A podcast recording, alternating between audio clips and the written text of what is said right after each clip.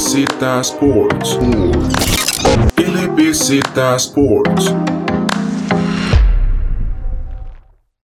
Bienvenidos y bienvenidos a un podcast más de LBZ Sports. Y esta semana eh, vamos a tener un par de temas centrales donde vamos a conversar un poco más de unas cuantas noticias relevantes en la NBA y después pasar a, a un par de, temas un poco más cortos, igual todo relacionado con baloncesto. Para empezar, Alejandro, a lo largo de, la semana que acaba de transcurrir, eh, pues tuvimos el, el 11 de marzo, el día que es recordado principalmente porque es el día que la NBA, bueno, primero que Rudy Gobert eh, se conoce que dio positivo al que dio positivo al coronavirus y es el día en el que la NBA decide suspender por completo la temporada. Hola, David. Sí, otra semana de NBA y recordamos ese día porque, como, como explica David, bastante claro, fue el momento cuando Rudy Gobert da positivo en un partido de Utah Jazz, un partido que ni siquiera se pudo jugar por, por eso mismo, porque se dio por, por el caso positivo. Y la recordada escena de Rudy Gobert tocando los micrófonos después de hablar con la prensa, que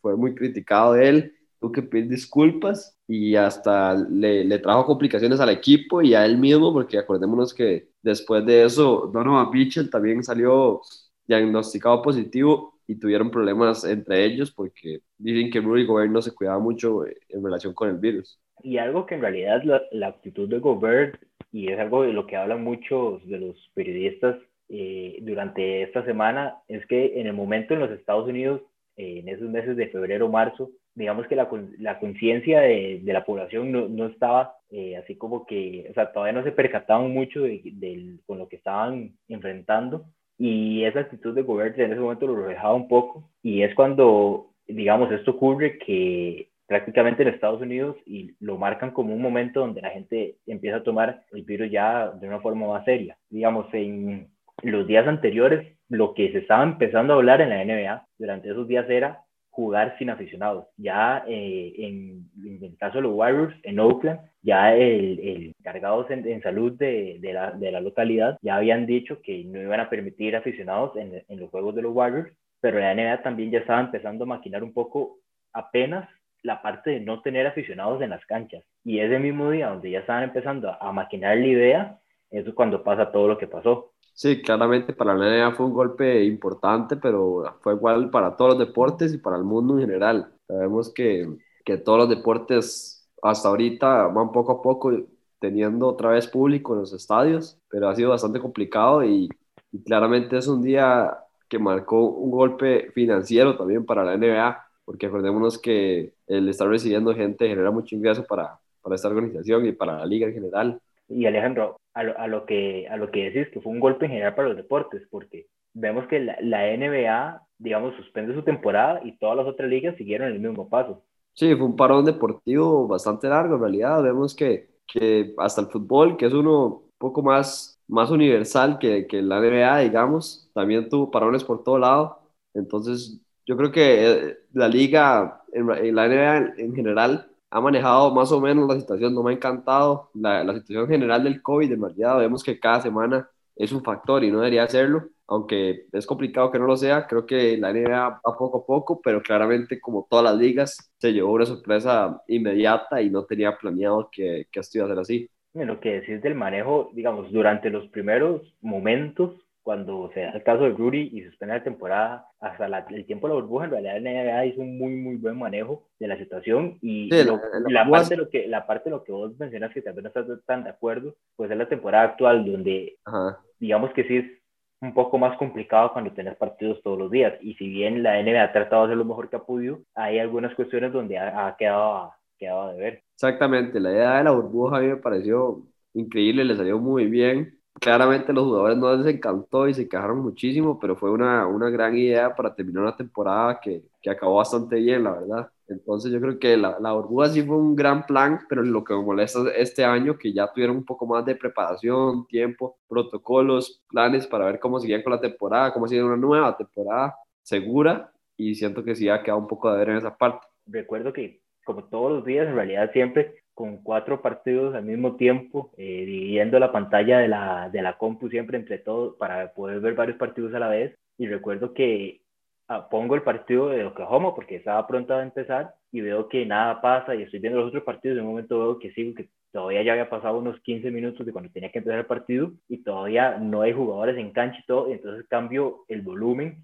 para empezar a, a, escuchar qué es lo que está pasando. A los comentaristas, igual que todo el resto del mundo, yo creo que estaban completamente perdidos en cuanto a qué estaba, por qué el partido no comenzaba, y fue cuando, como mencionabas, todos los reporteros, Bosch, Shams, empezaron a sacar ya las noticias, Gobert positivo, eh, que, que el partido se iba a posponer, y después, ¿verdad? La bomba que, que sorprendió a todos, que era la temporada en suspensión, y que el mismo Adam Silver comentó en, una, en un reportaje de Ramona Shelburne con ESPN, donde Silver comentaba que él al principio pensaba que iba a ser nada más un parón de unos 30 días, como al principio se, la, la NBA informó, pero que al final nos tomó varios, como unos tres meses, si no me equivoco, para que la temporada volviera. Sí, después de esos tres meses es cuando vuelve y vuelve con la idea de la burbuja y ya sabemos todo lo que sucedió después, que fue una temporada que, como dije, la manejaron bastante bien. La de la burbuja fue muy buena en realidad y además de eso queda un plan para futuro, queda un plan de emergencia, ya, sabe, ya sabemos que la NBA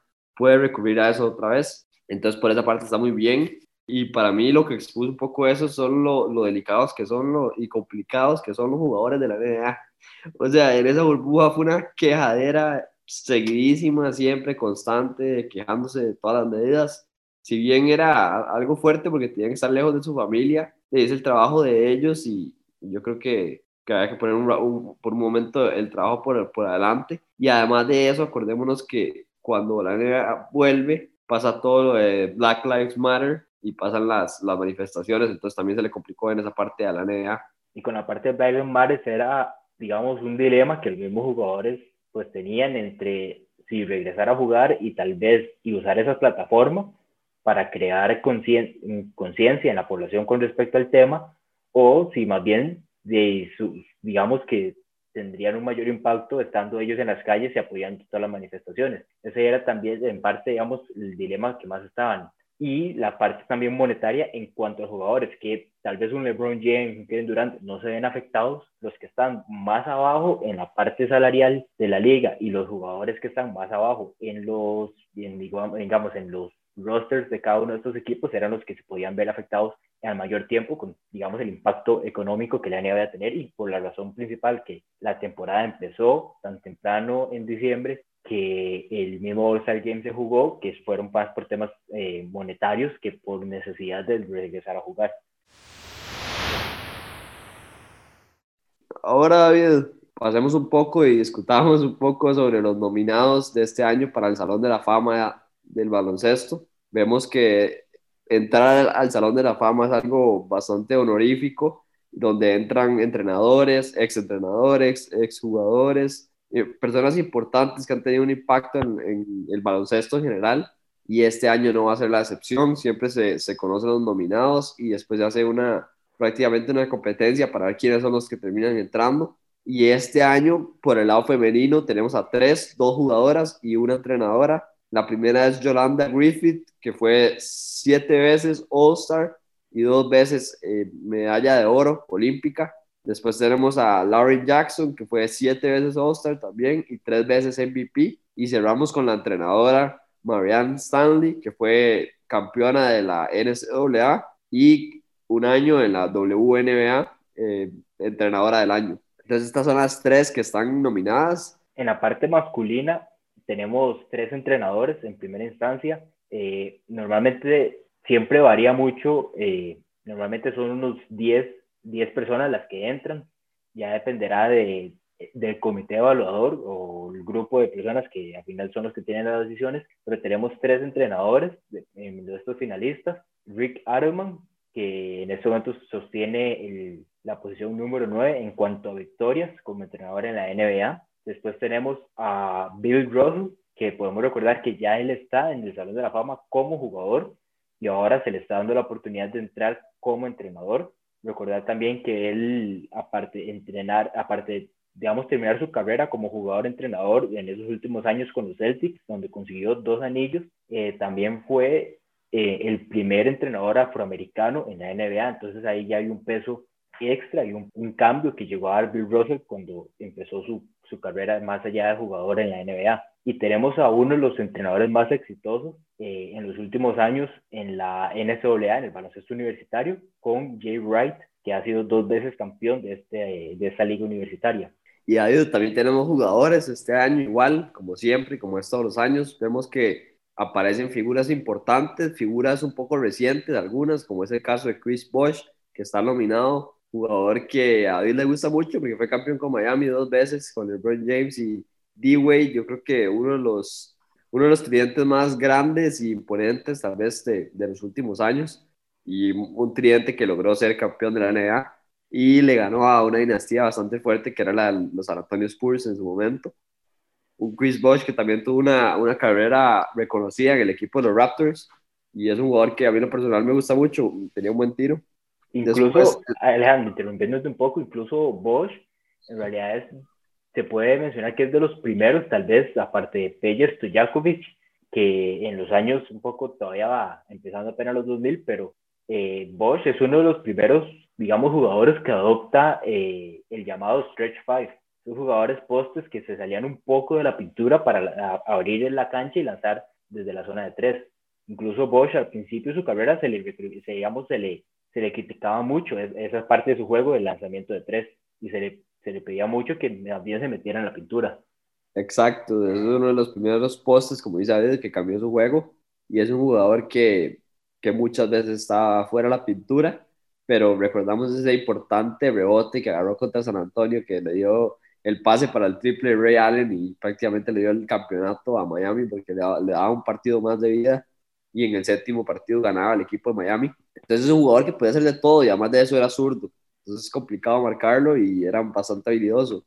El otro jugador nominado es Michael Cooper, un jugador que lo recordamos de, de ese equipo de, de, los Lakers jugando con Magic y, y Karim y con Worthy también, qué equipazo tenía, un jugador que fue cinco veces campeón de la NBA y cinco veces jugador defensivo, first team, digamos, first team, defensive first team, y es un jugador que a este equipazo lo que traía era eso, era, era la defensa, y sabemos lo importante que es la defensa para los, los equipos que pelean campeonatos. Otro de los nombres pesados, yo creo que a la par de Bosch, que salió en los nominados, es Paul Pierce, un Paul Pierce que fue campeón con el equipo de los Celtics, que en esa serie contra el equipo de los Lakers, y yo creo que también trató de tener su dinastía con los Celtics ahí con Kevin Garnett, Ray Allen, Ray Rondo, un equipazo también, un equipo que tal vez lo que le, hizo falta fue un poquito más de títulos para ponerlo ahí entre los mejores equipos, pero que talento tenía muchísimo.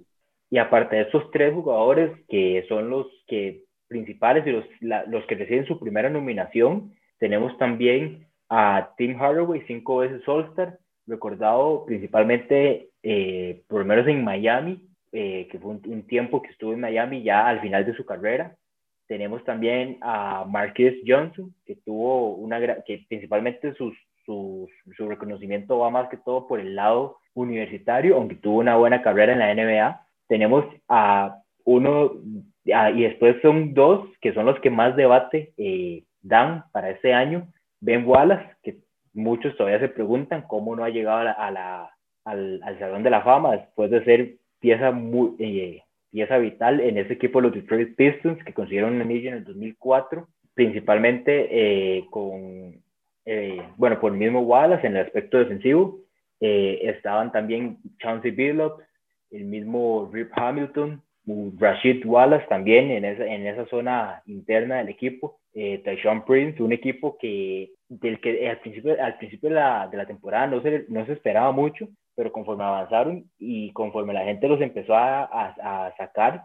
eh, en cuanto a sus posibilidades de conseguir un campeonato, más el, el grupo se, se, unía. Sí, un equipo que es característico por eso, porque le decían los Bad Boys y era un equipo que, que era muy agresivo y muy físico y igual era una de sus principales razones. Vemos que es un jugador que defensivamente siempre ha estado ahí entre los mejores y es un jugador que marcaba muchas posiciones. El otro jugador que acompaña a Ben Wallace, en más que todo en la parte del debate, es Chris Webber. Un Chris Webber que empieza su carrera siendo parte de uno de los equipos universitarios más icónicos en la historia del baloncesto, el Fab Five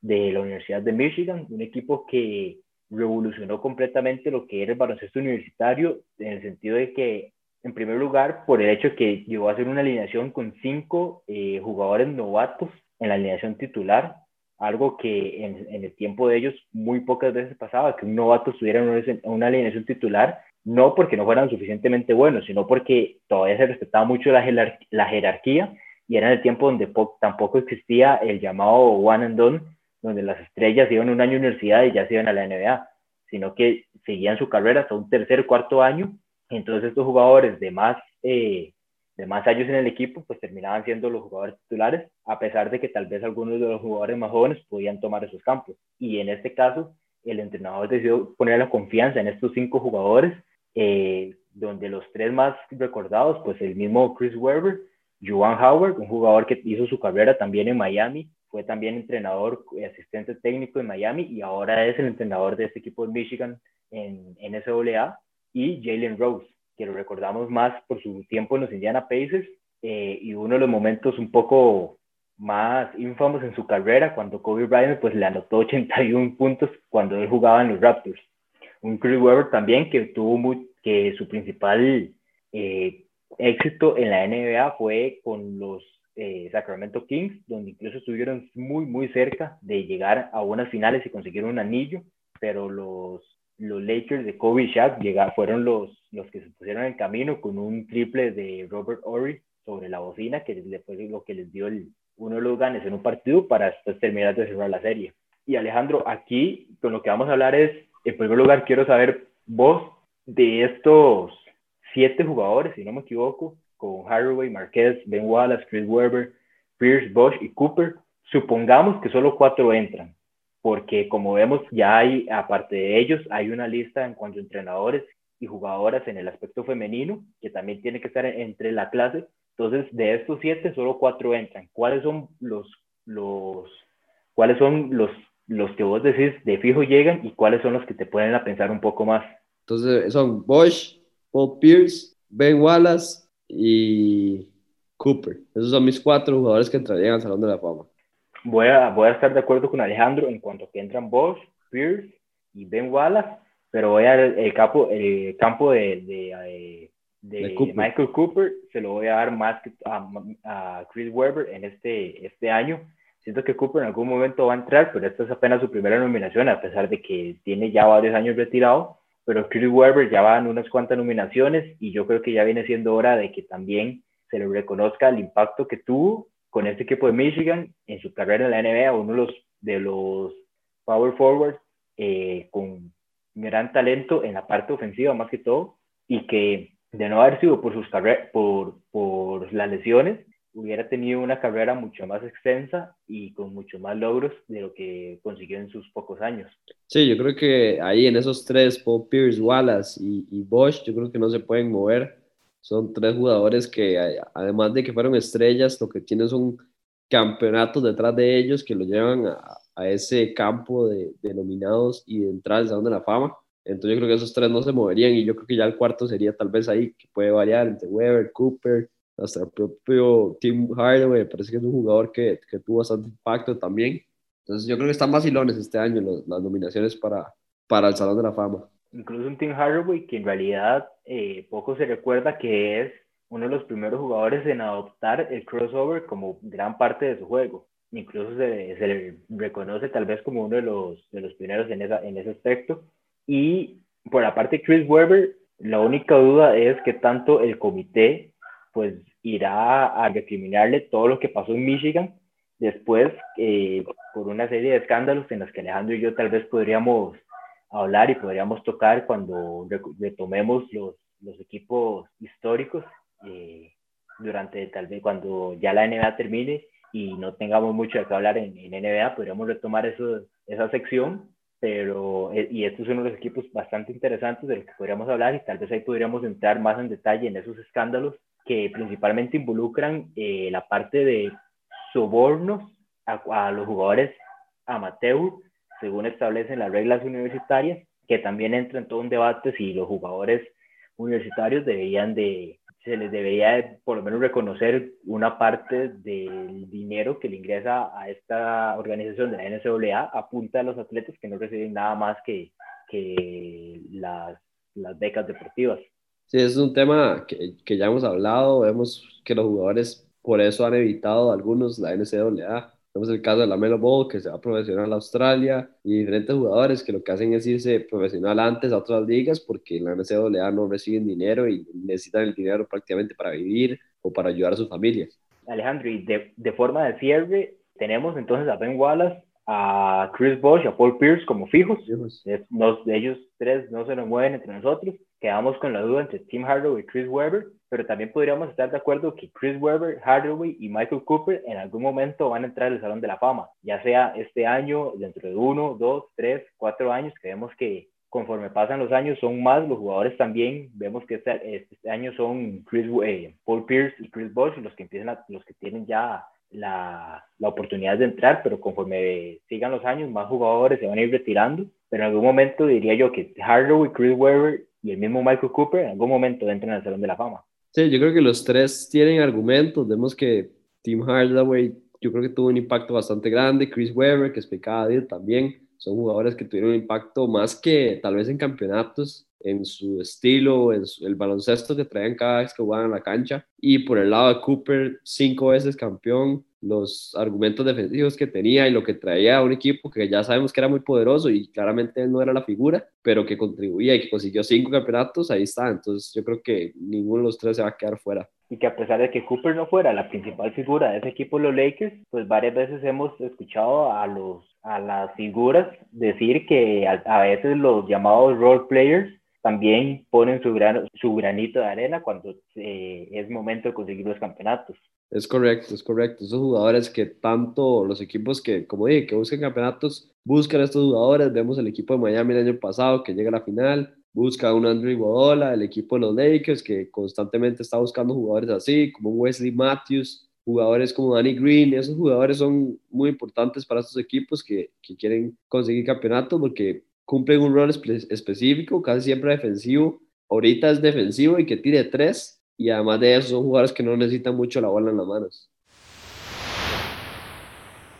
Con esto vamos a pasar a los últimos temas, los que son un poco más cortos de esta semana, empezando con Caris Levert y los Indiana Pacers, donde vimos que ya el día del sábado que este jugador Levert pudo regresar después de, del problema de salud que tenía, principalmente eh, por una célula cancerígena en el riñón que le vino, tuvo que ser incluso operado y que prácticamente el, el, trade de James Harden le terminó salvando la vida. Sí, eso es lo que decía, decía Lavert, que ese trade prácticamente le salvó la vida y, y en parte tiene razón porque realizan el trade y cuando le hacen los exámenes para, para entrar al equipo de los Indiana Pacers, acordemos que él es tradeado a Houston y después de Houston es tradeado a, a, Indiana y es un jugador que a los dos, cuando el equipo de Indiana lo, lo agarró, nos gustaba muchísimo y nos gusta, nos gusta mucho, yo creo que a los dos coincidimos en eso, es un jugador que aporta mucho y que llega un equipo de, de Indiana donde el proyecto yo creo que es un poco más a futuro.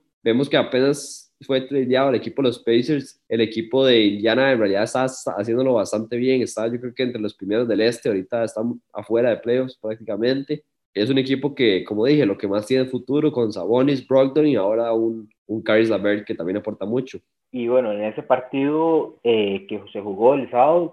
fue una gran victoria en realidad de ese equipo de los Pacers. Eh, un equipo de los Pacers que no cerró de la mejor manera eh, lo que fue el, previo al All-Star Break y que empieza tal vez a recuperar un poco de esa atracción en estos momentos con un récord de 17 victorias, 20 derrotas y un Levert que si bien hoy no tuvo, digamos, un juego muy llamativo, pues obviamente sabemos que viene recuperándose de varios meses de estar fuera y, y jugó un, total de 26 minutos para 13 puntos, 7 rebotes, 2 asistencias y lo más importante es que viene a suplir el campo de Víctor Oladipo que desde su salida pues a los Pacers le afectó en el sentido de que ahora gran parte de la creación de juego eh, recargaba en Malcolm Brogdon y ya no había como un segundo jugador que lo ayudara en ese aspecto de la cancha. Sí, un Caris Lavert que vemos que el equipo de los Nets, antes de, de, Kevin, de Kevin Durant y de James Harden, era un jugador que le gusta mucho anotar, vemos que tiene muchas facetas y es un anotador. Yo creo que eso es lo que más me gusta a Caris Lavert, que los minutos que juegue sabemos que va a tener un impacto por eso, porque es un jugador que busca muy bien el aro y tiene muchas formas de, de anotar. Además de eso, tiene unos, unos buenos handles y, buenos crossovers. Entonces, ofensivamente me gusta mucho, defensivamente no es un jugadorazo, pero el equipo de Indiana yo creo que necesita un poco más que sea ofensivo que defensivo, porque además tiene ahí en la, en la pintura a Miles Turner, que puede hacer un poquito el favor. Y ahí hablando un poco más, como siempre, como cerramos y como nos gusta hablar cada semana, un poco más de las noticias actuales de la NBA, vemos que en un partido Joel Embiid un jugador que está para mí como número uno candidato para ser el MVP esta temporada y que tiene el equipo de los Sixers número uno en, la conferencia del, este. Joel Embiid sufrió una lesión, una lesión en, en, el partido hace dos, tres días y fue una lesión que en el video, bueno, en la jugada se ve bastante grave. Embiid va al aro y cuando cae, cae mal la, o sea, la rodilla, la pierna se le, se le traba prácticamente. Entonces, fue un susto bastante grande para el equipo de los Sixers, que claramente sabemos el historial que tiene Joel Embiid, que ah, si no se acuerdan de él, eh, apenas llegó a la NBA, los dos primeros años no, lo, no los pudo jugar porque se quebró un pie. Después de eso yo creo que todos los años que ha estado ha tenido recurrencia de lesiones. Yo creo que no ha tenido ningún año sin lesiones. Más bien yo este año era lo que más pensaba. Yo decía, qué, qué, qué raro es ver a Embiid siempre sano este año. O sea, era rarísimo. Embiid es constante que, que por eso no lo, no lo dejan jugar back to backs porque es un jugador que, que sabemos que es delicado en realidad. Es, es un jugadorazo en esta liga. Es uno de los mejores centros que hay. Es un centro que es bastante versátil. Puede tirar de tres, ir a la pintura, sabe manejar el balón y es bastante grande además de eso. Entonces es una mala noticia para los Sixers que Embiid tiene una lesión en la rodilla, al parecer, después de todos los estudios, una lesión en la rodilla, pero es una lesión leve, por dicha. Por esa parte se salvan los Sixers y parece que va a estar de dos a tres semanas máximo, yo creo que cuatro semanas fuera de las canchas, hay máximo tirando a cuatro, puede ser porque el equipo de los Sixers lo cuida un poco más por, por ser el Joel Embiid, pero yo creo que puede ser tres semanas. Entonces, es una buena noticia para los Sixers que lo van a tener para esos playoffs. Y lo que necesita el equipo de Filadelfia es tratar de mantener ese primer lugar porque ya el equipo de Brooklyn está a un juego de ellos. Buena noticia que no es una lesión grave. Mala noticia el hecho que lo van a tener eh, un tiempo fuera y mala noticia para los que lo tenemos en el, en el Fantasy. Tanto que nos gusta hablar del Fantasy de Champions, del Fantasy de NBA. Eh, pues sí, Embiid eh, prácticamente que era uno de mis principales jugadores en, en, la planilla y bueno, ahora me tocan unas cuantas semanas y buscarle un reemplazo que en estos momentos ahorita viendo el partido de los Warriors para ver cómo James Wiseman, que es mi principal reemplazo de Andy durante estas próximas semanas, reacciona, ¿verdad? Y como mencionabas, una lesión que las noticias son buenas para los Sixers en el sentido que, como, como digo, no es una lesión muy grave y más eh, viendo el video de cómo se lesiona Embiid. Embiid va hacia el aro, hace un movimiento y al momento en el que cae, eh, el pie se le queda, digamos, el momento en el que toca suelo, el pie, digamos, se queda estático en un, en, un lugar y el resto del cuerpo siguió, entonces la rodilla, pues, se le hizo de una forma no común, ¿verdad? un, el video para los que tal vez, como estamos aquí en formato podcast, pero los que pueden, que y los que tampoco se, y los que no se, no se asqueen mucho viendo videos en lesiones, pues podrían buscar el video y ver digamos, el movimiento que hizo la rodilla en Bid en ese momento y que más que todo por eso es que son buenas noticias por el hecho que no haya sido eh, una lesión de, meniscos o que no haya sido el ligamento cruzado anterior, que viendo el video pues es, lo primero que uno piensa cuando ve ese tipo de jugadas. Sí, exacto, era, en el video se ve y parece que es una lesión bastante grave. Yo el Embiid deja el terreno en ese momento y prácticamente fueron unos minutos de silencio, yo creo que en toda la ciudad de Filadelfia, esperando a ver las noticias del MRI, pero por dicho sale negativo todos los estudios que le hicieron y entonces es una lesión mínima. Yo creo que lo único que puede afectar esto a Joel Embiid es que yo creo que eso lo puede dejar un poco más afuera de esa carrera por la MVP. Acordémonos que está bastante pareja, yo creo que con LeBron James, tal vez un Nikola Jokic ahí, pero yo creo que esto ya le da a, LeBron James para que le pasen esa carrera por MVP. Sí, ese, ese era el tema, incluso cuando hablábamos de, durante la semana del All-Star, como mencionamos con los Mid-Season Awards, de ver el, el, aspecto de cuántos partidos iba a terminar jugando en Bid esta temporada, porque el, el, el tiempo que estaba en la cancha ha jugado yo, lo, mejor que ha, que, lo, mejor, lo mejor que ha tenido en su carrera. El problema, como, como hemos dicho con el Bid, siempre han sido las lesiones y, estos, y es que son cuatro semanas en una temporada que es corta. Entonces, en esas cuatro semanas son muchos partidos los que el Bid se va a perder y es algo que le puede pues sí, para, el, para lo que es el MVP le va a quitar eh, toda la atracción todo el impulso que ya venía y hay que ver cuál en lo que es la conversión del MVP, quién se ve más beneficiado. LeBron James sigue estando entre las primeras posiciones en, en el oeste con los Lakers. No sé si algún jugador del Utah Jazz irá a empezar a salir, siento que son el mejor equipo, aunque es un juego, aunque es un equipo muy colectivo, pero ¿qué jugador puede salir? Si tal vez un Jokic, si el equipo empieza a reaccionar un poco y subir un poco de, de las escaleras, pero si no podríamos tener un MVP parecido a, a hace unos años con un, con un MVP como en, como en el caso de Russell Westbrook, que consigue el MVP estando en la séptima, octava posición en los playoffs, algo que pocas veces hemos visto y que es muy poco común que se dé eh, en la NBA. Sí, yo creo que a, a, Jokic es raro porque este año el equipo de Denver no, no lo ha hecho bien en realidad, los partidos que,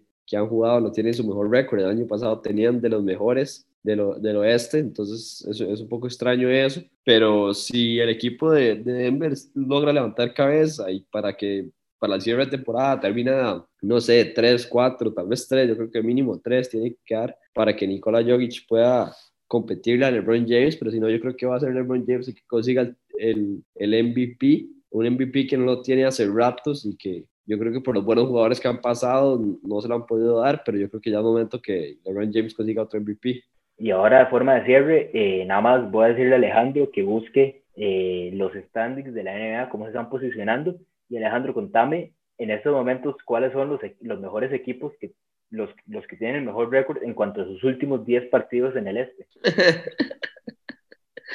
ya sabía que me iba a decir eso, David. Sí, ahí está el equipo de Miami, cuarta posición, nueve ganados, uno perdidos. Igual que el equipo de los Brooklyn Nets en la segunda posición, nueve ganados y un perdidos. Y el equipo de los Sixers es el otro con mejor récord, ocho ganados, dos perdidos. Igual que el equipo de Milwaukee muy bonito lo de Miami, pero no entiendo por qué David está rajando si van 20 ganados y 18 perdidos, nada más. O sea, prácticamente quedan casi que 500, prácticamente quedan en 500 casi. Un equipo de Miami que claramente está levantando cabeza, volvió Jimmy Potter y está jugando un montón. Y un equipo de Miami que es contendiente para el este, pero yo no sé si le puede ganar a ese equipo de los Brooklyn Nets. Cuando lleguen los playoffs veremos ese aspecto y cómo nos, quiénes nos irán a tocar, cómo eh, se enfrentan cada uno de los, de los matchups pero lo que quería destacar es que, pues es eso, Miami ya está empezando a volver un poco. Hemos visto que los Pacers han estado muy altos y bajos, los Knicks muy altos y bajos. Prácticamente aparte de, aparte de los Sixers Nets y los Bucks, todos los equipos en, en el este han tenido sus, sus rachas eh, positivas, rachas negativas. El caso de Miami es uno un poco particular en el sentido que las rachas negativas fue por tema COVID y más que todo la ausencia de Jimmy Butler, como mencionaste y ahora que Jimmy regresó, el equipo se ha visto mucho mejor a como se vio antes y, por, y esperemos que, es, que eso no sea nada más momentáneo y que se pueda sostener a lo largo de los, de los partidos. Yo creo que con esto, David, cerramos otro podcast de NBA. Muchas gracias, David. Muchas gracias a todos por escucharnos. Otra semana de NBA. Les recuerdo seguirnos en redes sociales, Facebook, Instagram y Twitter como LBZ Sports. Y nos vemos la próxima semana para traerles más NBA. LBZ Sports. LBZ Sports.